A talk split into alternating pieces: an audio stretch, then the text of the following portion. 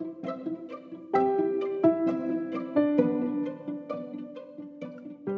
beabá da sustentabilidade.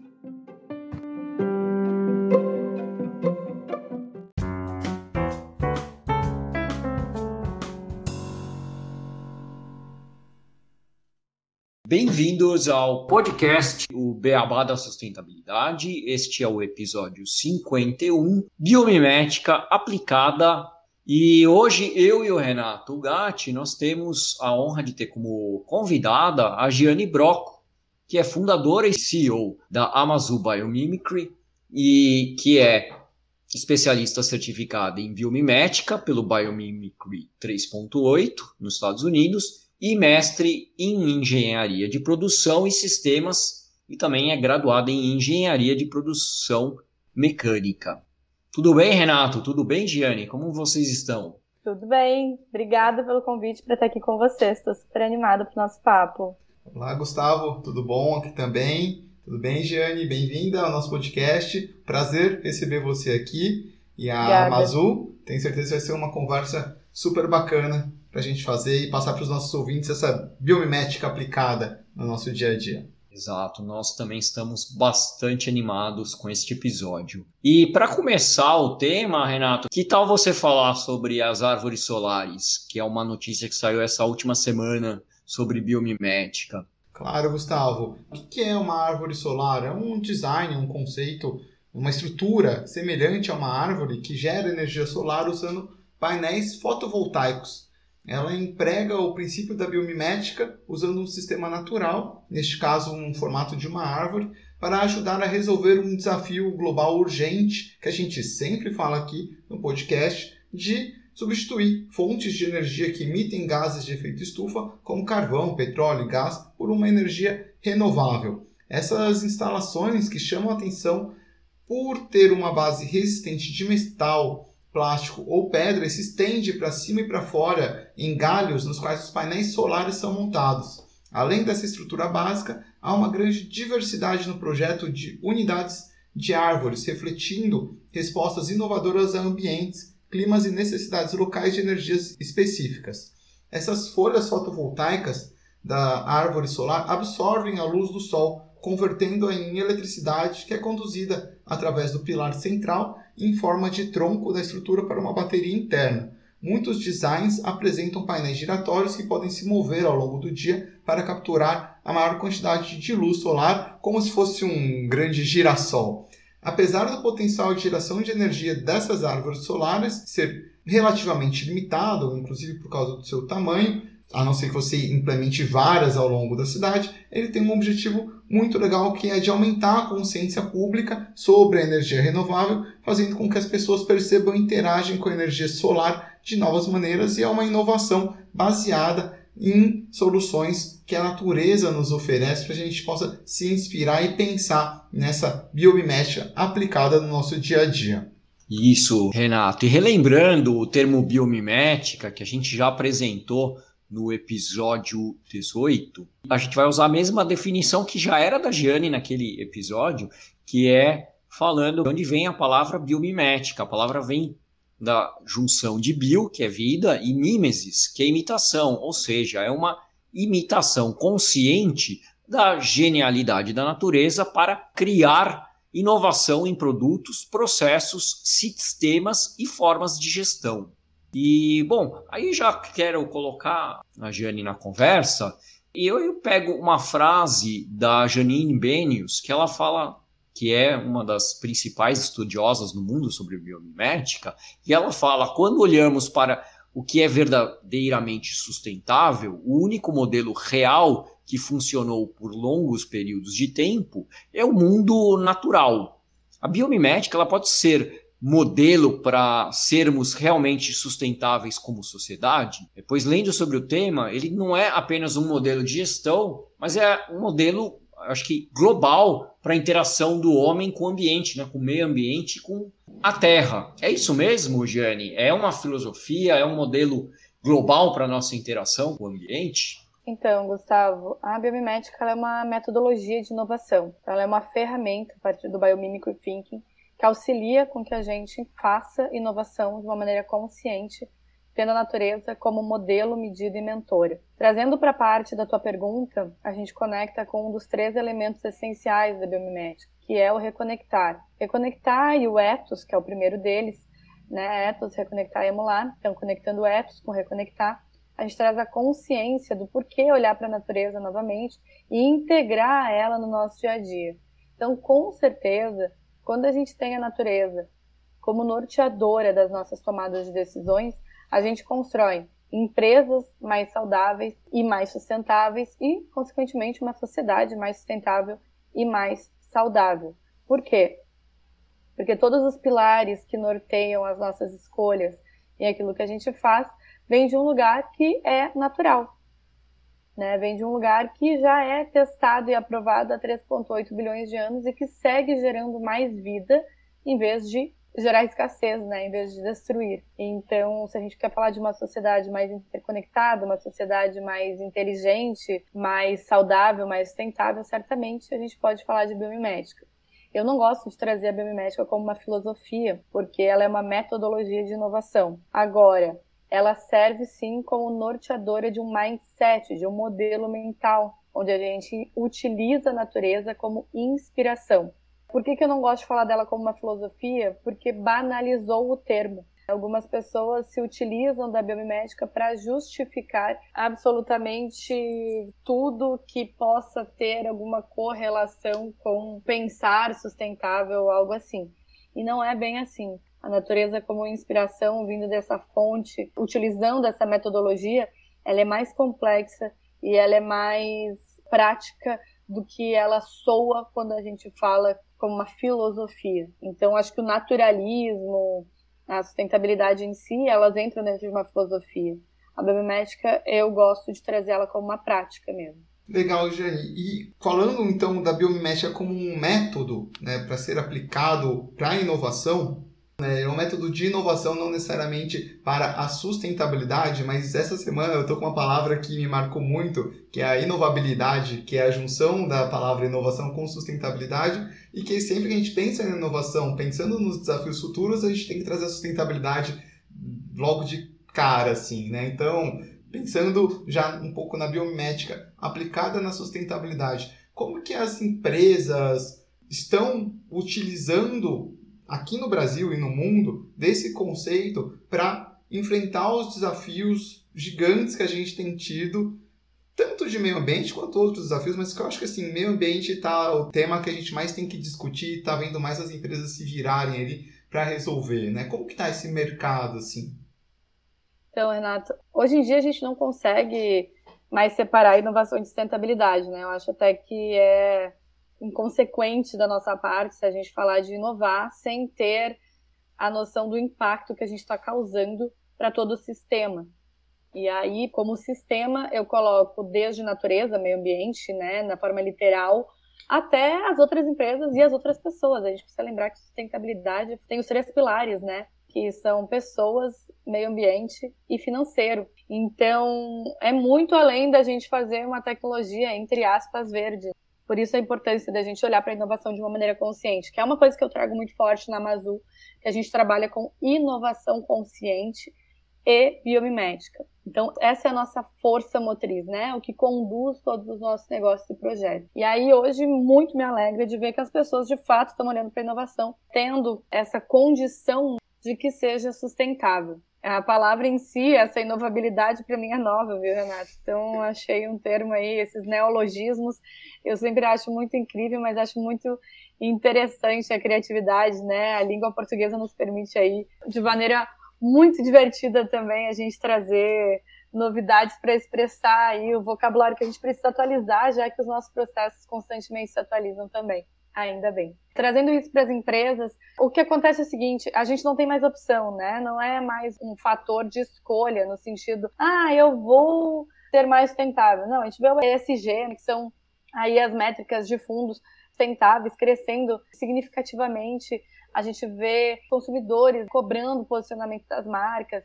Então se tornou algo que você não tem escolha como empresa. Você tem que fazer essa inovação consciente, você tem que se preocupar com o impacto que você está gerando. E dentro dessa condição, a biomimética ela se torna uma das ferramentas mais usuais. Por quê? Porque quem é que já é sustentável? Quem é que inova há bilhões de anos e tem todos os seus resultados testados e demonstrados com eficiência, sem prejudicar os organismos e sem prejudicar o ambiente que está inserido, a natureza, e executando suas funções de uma maneira extremamente tecnológica, né? A gente vê aí as melhores embalagens, melhores filtros de água, as melhores misturas químicas, a gente vê na natureza. Então a gente começa a entender que utilizar isso como referência para os nossos negócios é essencial.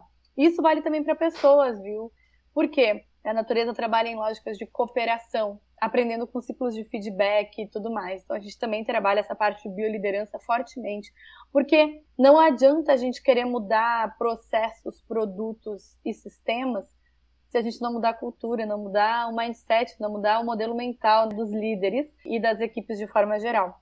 Então realmente a gente precisa olhar sistemicamente para entender essa mudança que está começando a chegar com absolutamente tudo. Eu diria que uma das habilidades mentais mais essenciais para os líderes seguirem sendo relevantes e tendo um posicionamento de autoridade, de reconhecimento, de referência, é esse pensamento biomimético. É pensar biomimeticamente. É olhar para a natureza como inspiração. A gente está entrando aí num caminho onde a gente realmente não tem escolha. A sustentabilidade virou um dos pilares mais importantes para absolutamente todos os tipos de negócio. E pensar biomimeticamente dentro aí do meu ver, e acredito que muitos colegas dessa área de inovação consciente concordam comigo, é sim uma das ferramentas que pode auxiliar nesse processo de transição, né? Para essa reinvenção das lideranças e dos negócios. Falando um pouco desse processo de inovação e da biomimética como inovação, né? qual é a diferença e as vantagens? Até no outro episódio que a gente falou de biomimética, a gente falou que a biomimética traz mais velocidade para inovação e traz melhores resultados. Como é que isso ocorre quando você compara com a inovação tradicional que a gente aprendeu na faculdade, que era relacionado ao ciclo de P&D? Então, Gustavo, é super legal essa pergunta. Eu acredito que essa aceleração na inovação se dá muito também pela nossa evolução em termos de ferramentas. Hoje, o acesso a tudo que requer uma inovação radical, disruptiva, também vem sendo facilitado pelas tecnologias que vêm sendo criadas. Então, acho que existe sim uma correlação. De qualquer forma, a biomimética ela acelera a inovação que a gente precisa. Como engenheira, né, a gente fala muito sobre tentativa e erro. Então, assim, em vez de ficar nessa tentativa e erro, a gente tem um produto que é testado, uma inovação que é testada há bilhões de anos. E essa vai ser a nossa referência. É, a nossa referência é um benchmark que é testado há bilhões de anos, e não um benchmark de uma empresa X de 30, 40, 20, 15 anos. Então, acho que essa é a grande sacada. A gente tem, no nosso laboratório de P&D, né, de pesquisa e desenvolvimento, a gente se utiliza de uma referência que evolui de uma maneira consistente e de forma que funcione, que é a natureza. Então, nossa referência no nosso laboratório de P&D é a natureza. A gente fala que a natureza é um grande laboratório de P&D. E por isso que as inovações são testadas e aprovadas. E o que não é para ficar, simplesmente é descartado, simplesmente deixa de existir, né? Não é a espécie mais inteligente que sobrevive, é que melhor se adapta. Então, se você não se adapta, você está fora. Se você não faz mais sentido, você está fora. E essa referência vale também para as empresas. Não adianta você ter um reconhecimento XYZ hoje no mercado se você não souber se adaptar a essas novas demandas no que se trata de inovação consciente. Então, acho que uma coisa está interligada com a outra, sabe? E é por isso, talvez, que é facilitado o processo de inovação, tendo a natureza como inspiração e tendo a biomimética como metodologia para criar essa inovação. E como inovação, acho que é sempre legal a gente trazer, né, meninos, que é Inovação é absolutamente tudo. A gente não precisa criar a roda para que a gente esteja inovando. E quando a gente fala aí de, sei lá, você vai criar um pote para botar chiclete dentro, você vai criar uma capinha de telefone, ou você realmente vai criar uma roda nova, tudo isso é inovação. A inovação, ela não é um processo que precisa ser Ah, você não precisa até a NASA voltar para inovar. Então, essas pequenas inovações, elas também são beneficiadas, que permite otimizar e melhorar muitos dos produtos que já existem também, sabe? Uma coisa facilitada pela outra. E outra coisa que eu gosto de trazer é que a natureza, ela nunca Uh, nunca não, né? Porque nunca é muita coisa e sempre também é muita coisa. Mas, de forma geral, quando a gente encontra uma solução para algo que vem da natureza, a gente nunca soluciona só um problema.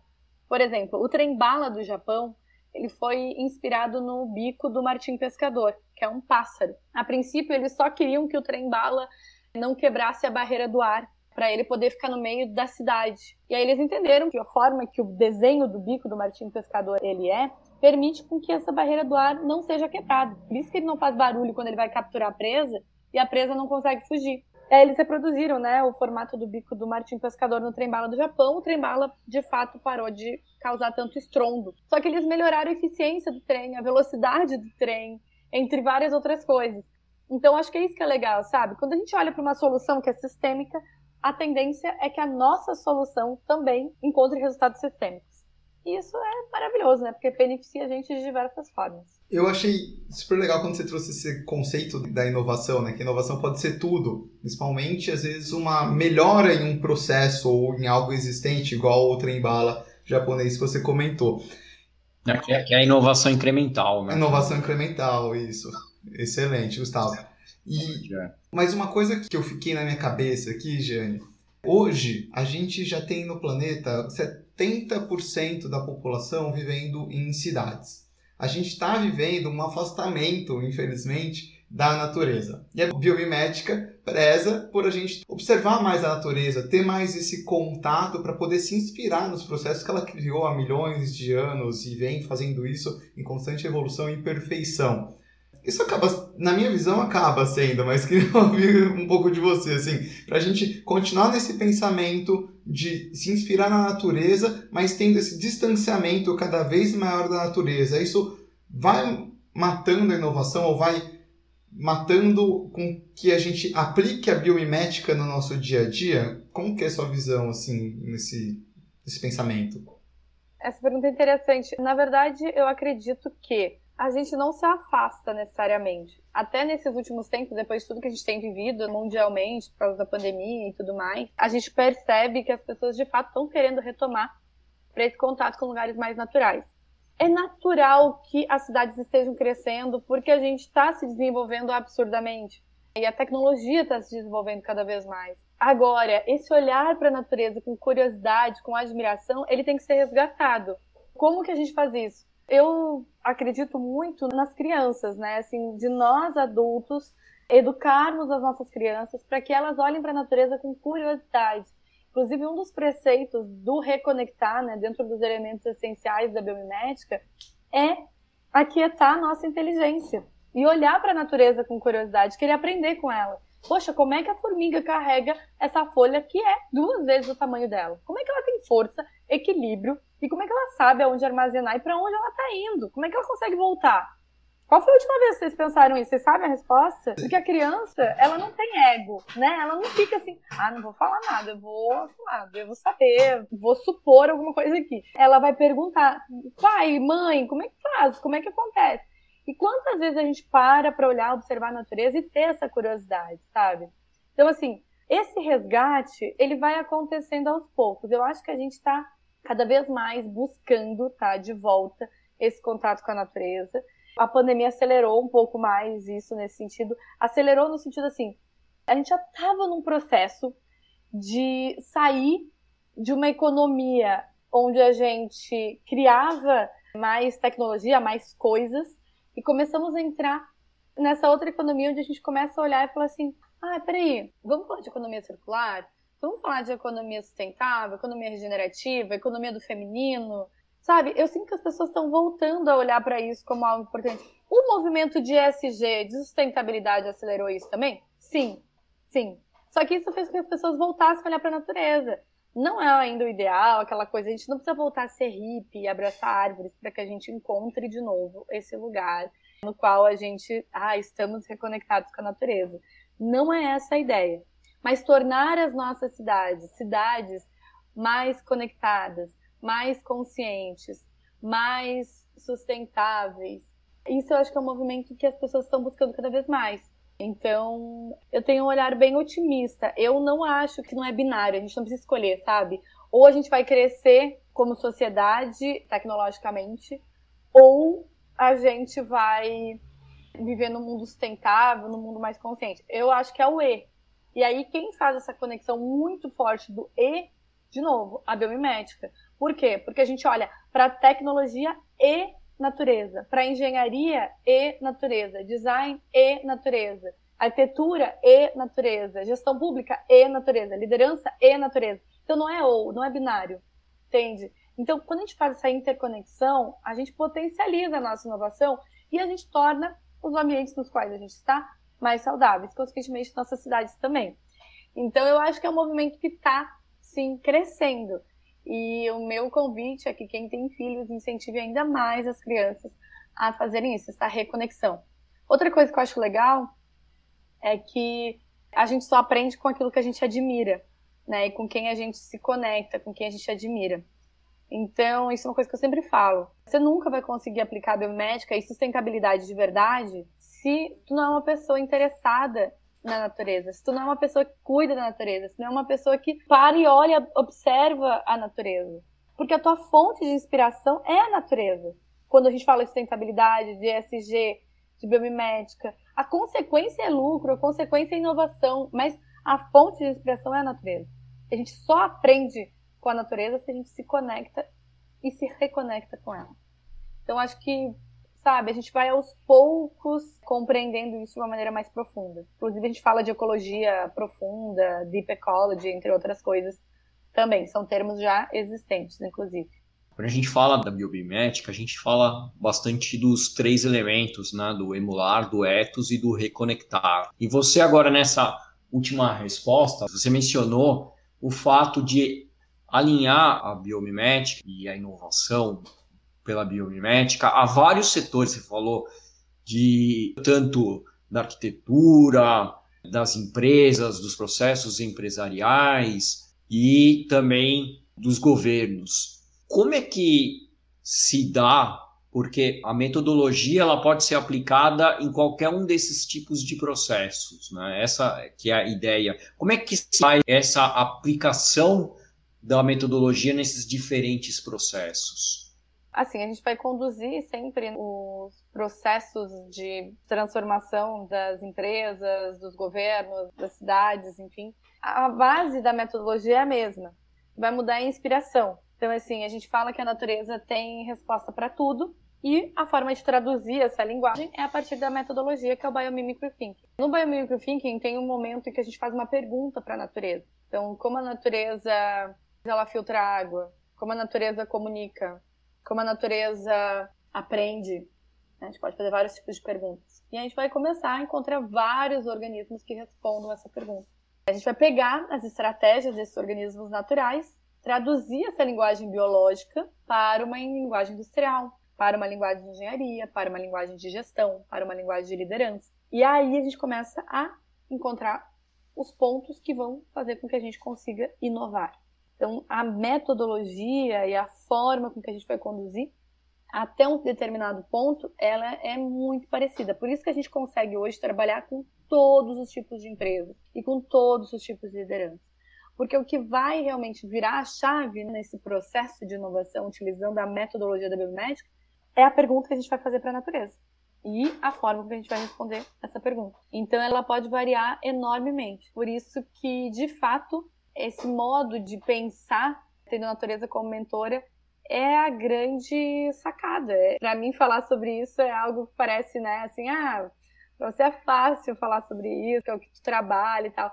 Mas, gente, de verdade, não existe absolutamente nada que vocês não consigam melhorar, inovar, criar, tendo a natureza como inspiração, se vocês fizerem a pergunta certa para a natureza. Eu sempre falo isso, por exemplo, eu não posso perguntar como a natureza cria um computador ou como a natureza cria um trem, mas eu posso perguntar como ela não quebra a barreira do ar. Eu posso perguntar como que ela comunica, como que ela troca sinais, entende? Como que ela gera energia, como que ela captura e absorve energia, enfim. Aí eu começo a encontrar respostas para os meus problemas. Então assim, é muito amplo mesmo, as possibilidades são infinitas. Bem interessante esse mudar de pensamento, assim, Jane. Achei sensacional quando você comentou. Quando a gente faz as perguntas certas, a gente vai encontrar as respostas certas, né? Então, quando você trouxe isso, você conseguiu mostrar e aplicar isso, às vezes, no dia a dia de quem está buscando uma inovação inspirada na natureza de uma forma muito fácil. Eu achei super bacana a sua resposta. E eu trabalhava, né, ainda trabalho um pouco nessa parte de economia circular, enfim, e sempre falei em eventos, às vezes que eu dei palestra, etc., nessa questão do resíduo, de que, por exemplo, a natureza, ela não gera resíduo em si. Todo resíduo ele acaba sendo de alguma forma um insumo para um outro ecossistema, ao contrário do que nós humanos acabamos, sim, a gente né? Se a gente pensa no que é renovável e não renovável, obviamente, se ficar bilhões de anos, aquilo uma hora a natureza vai aproveitar. Mas dentro do tempo que a gente tem de vida aqui na Terra, né, aquilo é um recurso que não renovável, por isso que a gente tem que pensar e fazer as perguntas corretas. Eu queria abusar um pouquinho assim de você, mas eu não sei se você já fez algum projeto de biomimética aplicado justamente nessa vertente assim de embalagens ou de economia circular, fazendo essas perguntas corretas, porque eu vejo que é uma grande dor do mercado de uma forma em geral para utilizar embalagens que sejam realmente duráveis e atendam alguns princípios que a gente acaba necessitando, mas que também possam retornar ao meio ambiente de uma forma ecológica, né? vamos colocar dessa forma, sem incitar, e eu quero colocar isso porque eu acho que é uma coisa que sempre a gente às vezes pensa, né, que a gente gera muito resíduo e se a gente traz soluções às vezes muito fáceis, a gente quer descartar elas a qualquer custo. A gente tem que pensar também que aquilo não, não posso estimular que as pessoas gerem um consumismo desenfreado. A gente tem que trabalhar também, a partir do momento que pensa numa embalagem correta, que ela faça o descarte correto daquela embalagem para que ela retorne e praticando sempre o consumo consciente. É, tu falou das perguntas. A gente tem muita ansiedade hoje em dia em chegar nas respostas. Mais do que isso, em chegar no produto final. Porque a gente perde muito do processo, do aprendizado do processo. E isso limita absurdamente a nossa criatividade. Então, se eu quero criar uma lâmpada nova, por exemplo, bem fácil para todo mundo entender, eu não posso perguntar como que eu crio uma lâmpada. Eu tenho que perguntar como que eu gero luz, como que eu capturo energia, como que eu absorvo energia, como que eu ilumino. Mas se eu perguntar como eu crio uma lâmpada, eu sempre vou criar uma lâmpada igual às lâmpadas que eu já tenho. E aí tem uma coisa que é bem legal, que é, tem o físico, que é o Isidore Rabi, que ele conta que ele é um cientista. E ele disse que ele se tornou um cientista pela curiosidade dele sempre que ele voltava da aula, a mãe dele nunca perguntava para ele como que tinha sido o dia dele. Ela perguntava para ele: "E aí, filho?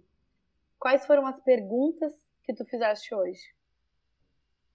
Isso fez com que ele sempre se preocupasse em se tornar uma pessoa curiosa, uma pessoa que não tinha medo de olhar para as coisas e se interessar por elas.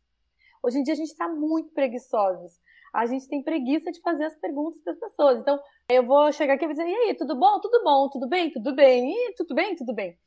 E é isso, a gente não está interessado em saber resposta. A gente não perguntou de verdade. Então, assim, eu estou usando um exemplo né, bem básico, óbvio. Mas, de forma geral, nas relações as pessoas estão assim. E nos processos de criação também. Ah, preciso criar uma lâmpada. Tá, então, gente, faz a lâmpada aqui. Vamos, vamos resolver esse problema, que a gente tem outro para fazer. Isso aqui, então, assim, como é que a gente vai inovar? Se a gente está falando de inovação radical, disruptiva, incremental, whatever, a gente precisa parar e fazer melhores perguntas. E, mais que isso, ter interesse em fazer essas perguntas, para que a gente possa, eventualmente, se inspirar e criar soluções realmente inovadoras. Eu dizia a frase mais óbvia e clássica de todas: fazer o mesmo sempre vai sempre nos gerar os mesmos resultados. Então é loucura a gente querer resultados diferentes fazendo o mesmo sempre. Trazendo para a economia circular e economia regenerativa, né, tu trouxeste a questão das embalagens. Essa pergunta é a pergunta de um milhão de dólares. a gente trabalha com várias empresas nesse sentido, de diferentes formas, tá? Desde a parte onde a gente de fato olha para como que essa embalagem ela pode ter um design que utilize menos material ou que seja feito de novos materiais, daí de materiais tanto regenerativos quanto recicláveis, tá? São coisas diferentes. e assim por diante. Então, são várias possibilidades dentro dessa questão de uma economia renovável em termos de embalagens, mais sustentável. Voltando um pouco, é importante a gente lembrar que o lixo é um erro de design. Na natureza não existe lixo.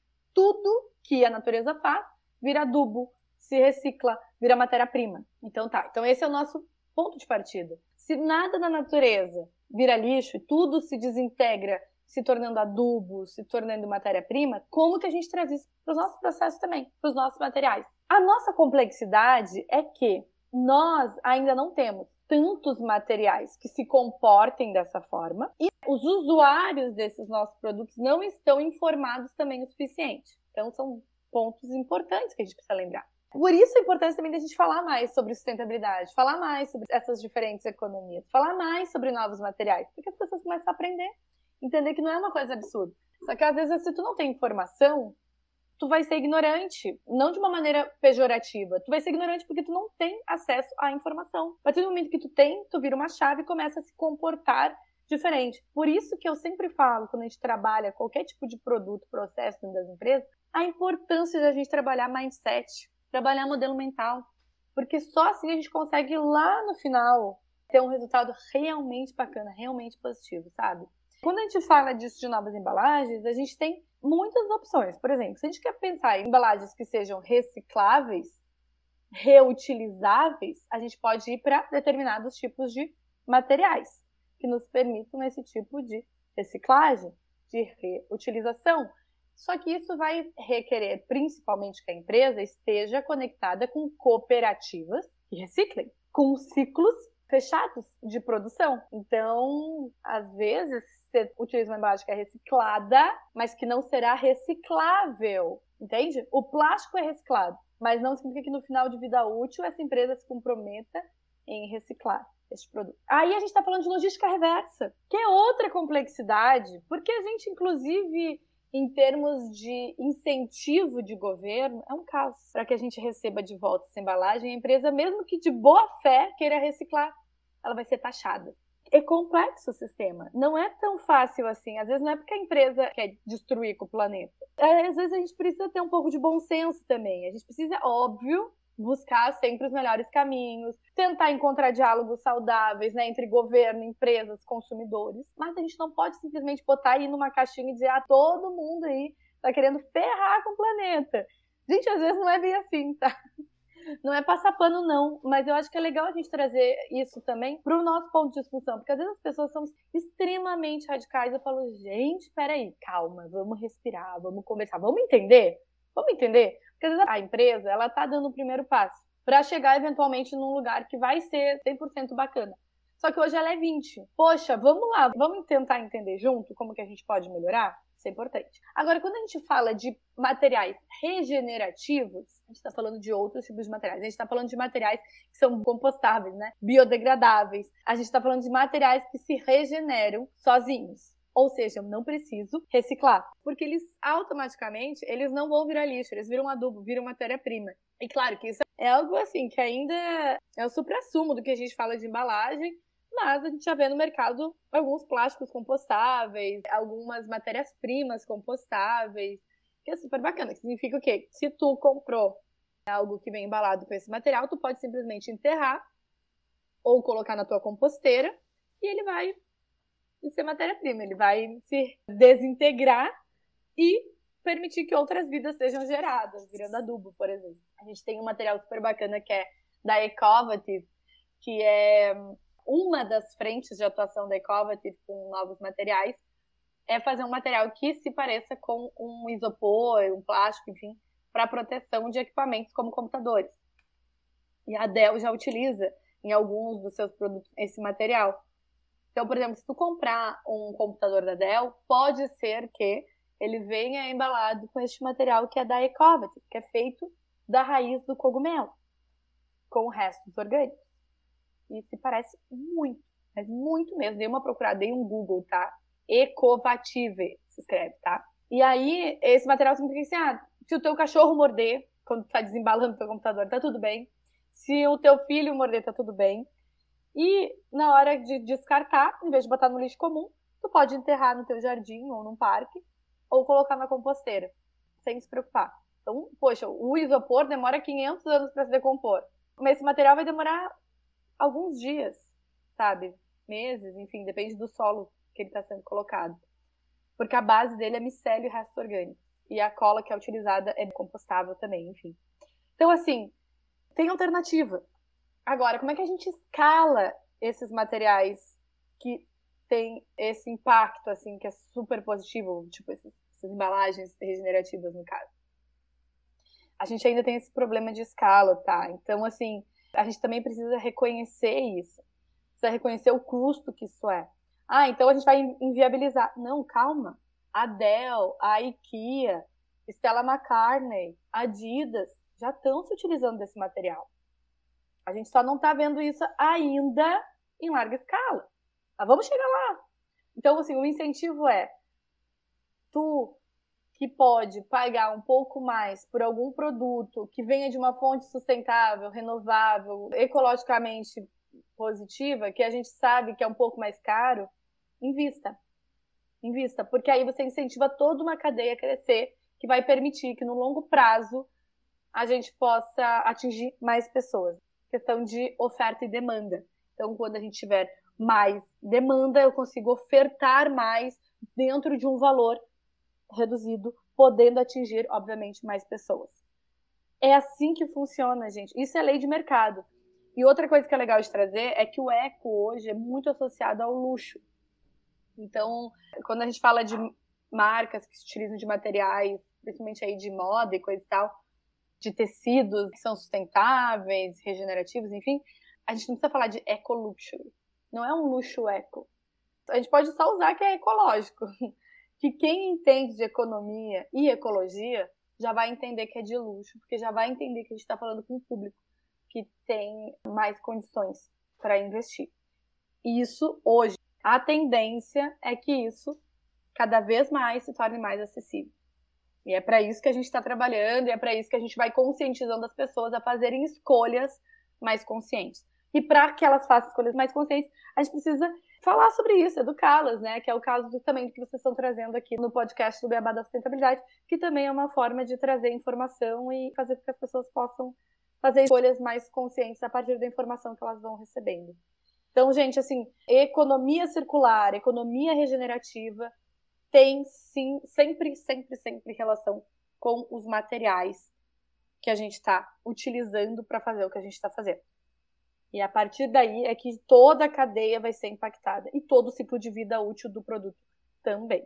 Respondi todas as suas perguntas. Respondeu muito bem todas, Jane. Que bom. Eu até lembrei que na empresa a gente está usando agora papel semente. Nessa linha, e a gente acabou de gravar um sobre compostagem até. A gente estudou bastante esse tema na, na última semana e é bem legal ver essa comparação. Aí eu queria perguntar em relação ao mercado brasileiro de inovação e de biomimética comparado com lá fora. Como é que a gente está? Porque o Brasil, ultimamente, a gente escuta muito é diminuição de investimento do governo em ciência, em inovação, né, em toda a inovação da academia, mas no meio empresarial e no meio da biomimética como é que o Brasil está comparativo a outros países? Lógico, provavelmente os Estados Unidos, que é o berço dessa metodologia, deve ser o país mais à frente. Mas como é que a gente está nesse aspecto? Sabe, a gente está engatinhando. Hoje, com certeza, os Estados Unidos é o líder. Inclusive, o Biomimicry Institute está nos Estados Unidos. A gente representa eles no Brasil, inclusive. A Mazu é uma consultoria independente, mas a gente faz muitos projetos com eles e alguns projetos deles passam para a gente aqui no Brasil. Então a gente trabalha também em rede por causa de conhecimento. Em relação ao mercado brasileiro, a gente vê uma demanda crescente, o que é super positivo, porque eu entendo que é um tema e uma metodologia muito nova. Então, as pessoas, conforme vão conhecendo e entendendo, elas vão se interessando e vão percebendo que, de fato, os resultados são positivos. No Brasil, a gente tem muito uma questão de ser validados pelo que vem de fora. E nos Estados Unidos, por exemplo, em alguns lugares da Europa, a gente vê que as pessoas são mais corajosas, ousadas na forma de fazer inovação. Então, ah, vamos ver, vamos experimentar. No Brasil, a gente fica um pouco mais receoso, a gente tem um pouco mais de medo. Então, a gente está vendo um mercado que está crescendo. Poderia ser mais rápido? Poderia. Porque a gente tem muita gente boa, a gente tem muita solução incrível. E, gente, em termos de bioma, de natureza, são poucos lugares que se comparem do tanto de inspiração de organismos naturais que a gente tem aqui, né? Então, eu acredito que a gente tem uma tendência de crescimento exponencial nos próximos anos, devido às demandas que estão sendo geradas para as empresas e ao crescente interesse muito relacionado com a compreensão dessa nova metodologia que é a biomimética, né? que é relativamente nova, né, gente? Existe aí desde 97, a gente fala de biomimética, a metodologia existe desde 2013, então já estamos no mercado, já temos resultados há algum tempo, né? Mas a gente sabe que a escala ainda assim de conhecimento ela está numa crescente. Então o mercado está crescendo. Até em termos de competitividade, é algo que hoje a gente tem muito mais a questão de colaboração mesmo, de diferenciação de uma consultoria para outra, do que necessariamente uma competição acirrada, né? Até falei sobre isso numa live essa semana. Então, o mercado aí, um modelo de negócio também bastante novo do que a gente está acostumado. Então, é inovação por todos os lados mesmo.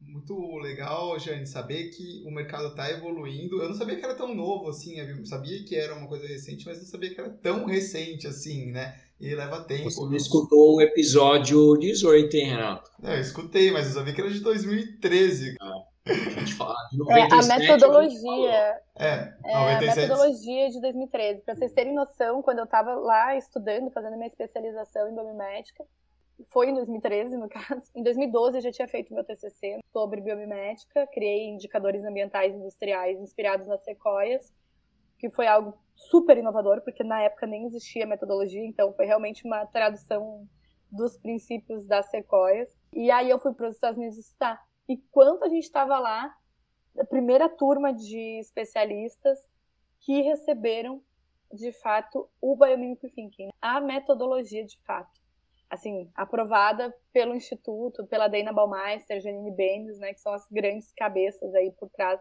do Biomedical Instituto, e que eu tive a sorte de serem minhas professoras e mentoras também. Inclusive, a gente tem uma metodologia na Mazu que é exclusiva, que é a biomimética sistêmica, que utiliza Biomimicry Thinking e System Thinking, que foi criada por mim e que é validada também pelo Instituto. Então, a gente está aí em constante evolução. Como acontece dentro dos princípios da natureza, a gente vai sempre associando desenvolvimento com crescimento. Então, é um dos princípios da natureza e é um dos norteadores também dos nossos negócios. Achei super legal e parabéns aí por você ser a primeira e ter recebido, ter tido a honra de ter a aula com essas feras da biomimética. Cara, que... Renato, foi um, assim, realmente para mim, eu falo sempre, eu estudei engenharia, né? E aí, eu falo que ter tido aula de biomimética com a Janine e com a Dana é que nem você aprender Fordismo com o Ford, sabe? Então, assim, é algo muito icônico. E eu também já estudei na Schumacher College, tive aula com o Satish Kumar, que é o fundador da Schumacher College. Satish Kumar é outra pessoa que é, gente, ele é uma das pessoas mais incríveis que existe no planeta, de verdade. Tem livro dele, inclusive, super indico, Só Eu Sou Society, Solo Alma Sociedade vale a leitura, tá? É a inspiração. Além dos livros da Janine Benes, né? Mas a gente acredita que vocês vão passar aí, já devem ter falado, né? Do biomimético, inovação inspirada pela natureza. Mas só falando assim, eu acho tão legal quando a gente percebe, a gente precisa reconhecer quem são os nossos mentores e poder beber dessa fonte assim tão pura quando você está aprendendo algo que é tão novo é muito potente. Assim, eu sou muito grata, muito feliz de verdade por ter tido essas experiências e tá conectado com eles até hoje. Então é uma rede bem legal. Bacana demais, Jane. Bom, a conversa tá ótima, Jane, mas a gente já tá chegando aqui no tempo do nosso podcast. Sim, eu acho que esse tema de biomimética a gente sempre fala aqui no podcast, a gente sempre tá batendo nessa tecla de acho que pela importância. Às vezes a gente não se refere como biomimética, mas traz ecodesign ou traz de outra forma, mas assim, quando a gente vê a natureza, ela realmente tem a solução e a gente sempre traz isso muito forte aqui. Queria abrir espaço para você falar um pouco mais da Maso antes da gente partir para as nossas curiosidades. Além dela fazer as considerações finais, queria que ela desse algum exemplo brasileiro, assim, mais inspirador da biomimética usada aqui no nosso país para os nossos ouvintes se inspirarem e buscarem o conhecimento na biomimética. Legal, meninos. Então, gente, a Amazul ela existe para gerar inovação inspirada pela natureza para todos os tipos de empresas. Então, hoje, o nosso foco realmente é que as empresas compreendam que ter sucesso não é só mitigar os danos que se causam, mas mais do que isso, é causar e impactar positivamente tanto a sociedade quanto a empresa interna e externamente. E é por isso que a gente leva como ferramenta, né, como metodologia de inovação, a biomimética, tendo a natureza, óbvio, como inspiração. Uh, hoje a gente trabalha em diversas frentes, tá? Então, até convido vocês a entrarem no site da Amazul, www.amazu.bio, né, B-I-O, e conhecerem mais o que a gente faz. A gente trabalha tanto com consultoria na área, quanto com programas de treinamento em bioliderança, e Biomimicry Thinking, a metodologia mesmo da biomimética. E também trabalhamos com alguns programas específicos como empresas como florestas. Nesse, a gente aplica os indicadores ambientais industriais inspirados nas sequoias. Então, quando a gente fala de uma empresa que tem um posicionamento que é positivo, tanto para o ambiente interno quanto externo, a gente precisa olhar para quem faz isso de uma maneira excelente, com excelência. E as florestas, observem, elas conseguem ser benéficas para elas, né, internamente os organismos que estão ali vivendo dentro da floresta, quanto externamente favorecendo todo o ecossistema que está ao seu redor, mesmo a quilômetros de distância. Além disso, ela se utiliza sempre de fontes renováveis, é, reutiliza todas as matérias-primas e todos os organismos convivem de uma maneira que eles possam viver bem.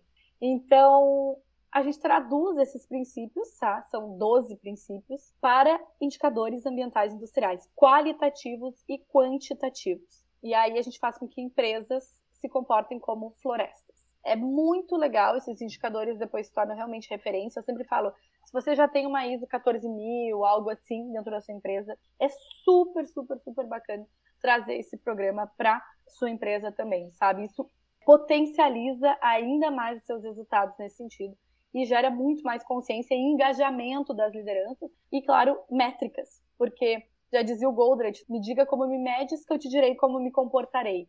Se a gente quer mudar os resultados, a gente precisa ter métricas que correspondam ao objetivo que a gente quer alcançar. E a gente, quando fala de sustentabilidade, de mais consciência, de uma empresa que se comporte de maneira sistêmica, de líderes mais conscientes, a gente precisa fazer isso de uma maneira onde a gente consiga medir esses resultados, onde a gente consiga medir esse processo para a gente chegar lá. E aí, esse programa realmente é fantástico, tá? Empresas como Floresta. Inclusive, eu trago esse exemplo como um dos cases principais que a gente tem, entre vários, a gente tem vários cases aplicados, né, desse programa, e é muito, muito, muito interessante de observar como muda o engajamento, o posicionamento, tanto da empresa quanto das lideranças, como também de processo, quando a gente fala de uma empresa de produtos, por exemplo, acaba inevitavelmente afetando a forma de escolha de matéria-prima, de forma de produzir, dentre vários outros pontos. Então, realmente é um dos meus programas hoje mais assim queridos.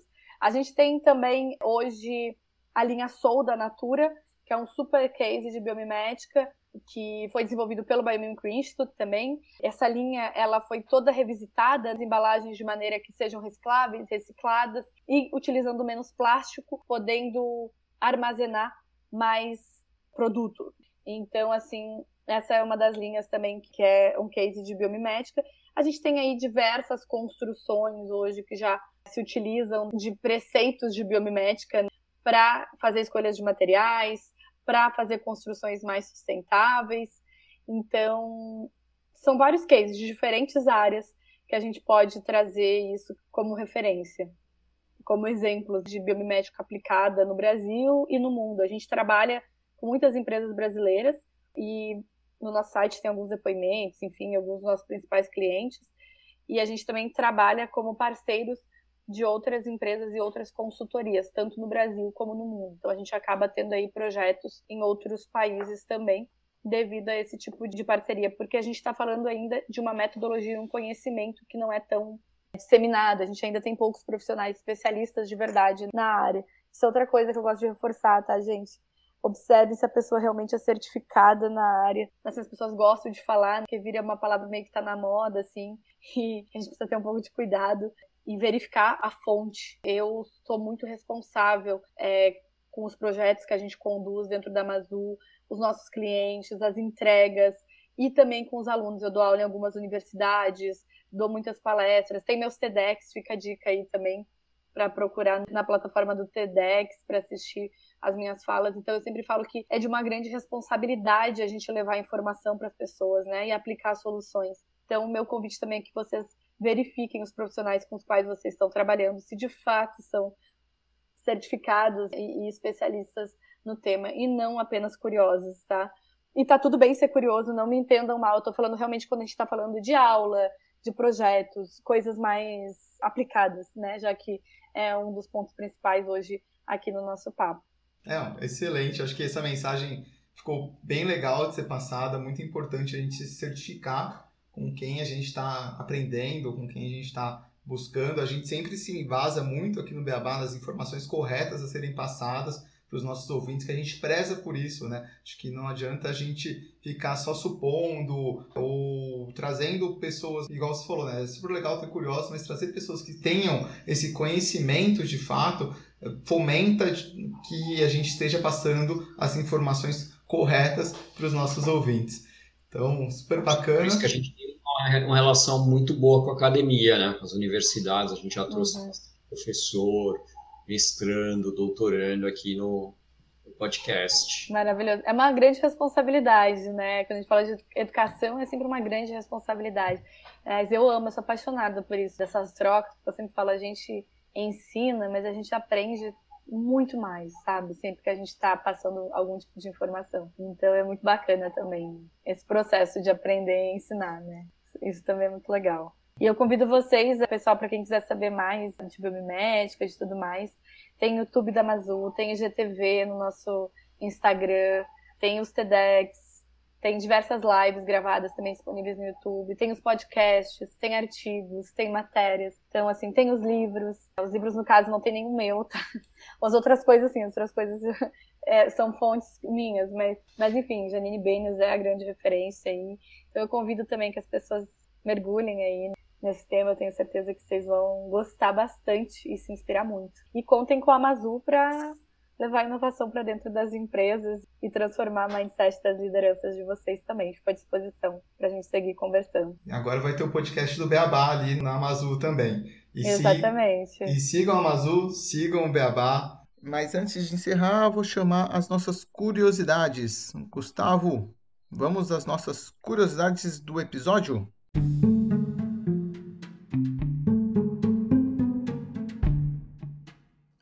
Curiosidades.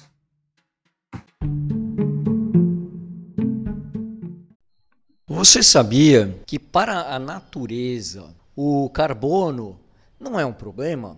A natureza ela usa o CO2 como matéria-prima para construir coisas, como árvores, folhas e corais. Bom, os esqueletos dos corais eles são feitos de carbono. Na verdade, de uma mistura de cálcio e carbono, que é provinda pela água do mar para os corais. E alguns anos atrás, um pesquisador, o Brent Constance, que é um americano, ele pegou essa receita dos corais para transformar CO2 mais água do mar em cálcio carbonado, que é então usado para fazer concreto. Isso mesmo, aproveitando água do mar e carbono para fazer cimento. Enquanto o cimento tradicional ele joga uma tonelada de CO2 na atmosfera para cada tonelada de cimento produzido, esse método inventado pelo Brent, ele sequestra meia tonelada de CO2 para cada tonelada de cimento produzido, ou seja, ele tira meia tonelada de CO2 do ar. E ainda mais, ele usa menos energia do que o método normal. Grande exemplo de biomimética na sustentabilidade, não é, Renato? Com certeza, Gustavo. E a natureza sempre nos ensinando, hein? Muito bacana essa curiosidade. Jane, queria agradecer mais uma vez a sua participação, muito legal essa conversa, que portas abertas para a gente fazer mais conteúdos em conjunto, é sempre legal estar falando com pessoas que pensam igual você e aplicam isso, têm esse conhecimento. Então, muito obrigado. E a todos os nossos ouvintes também, muito obrigado. Até o próximo Beabá Obrigada, da Sustentabilidade. Gente. Prazer estar com vocês. Fiquei muito feliz com a nossa troca, viu? Adorei. Vamos juntos, né? Criando um mundo mais saudável e mais sustentável. Com certeza. O mundo precisa ser mais saudável, mais sustentável. E como a gente sempre diz, aqui o Beabá é sustentável. Coisa linda. Isso aí. Valeu.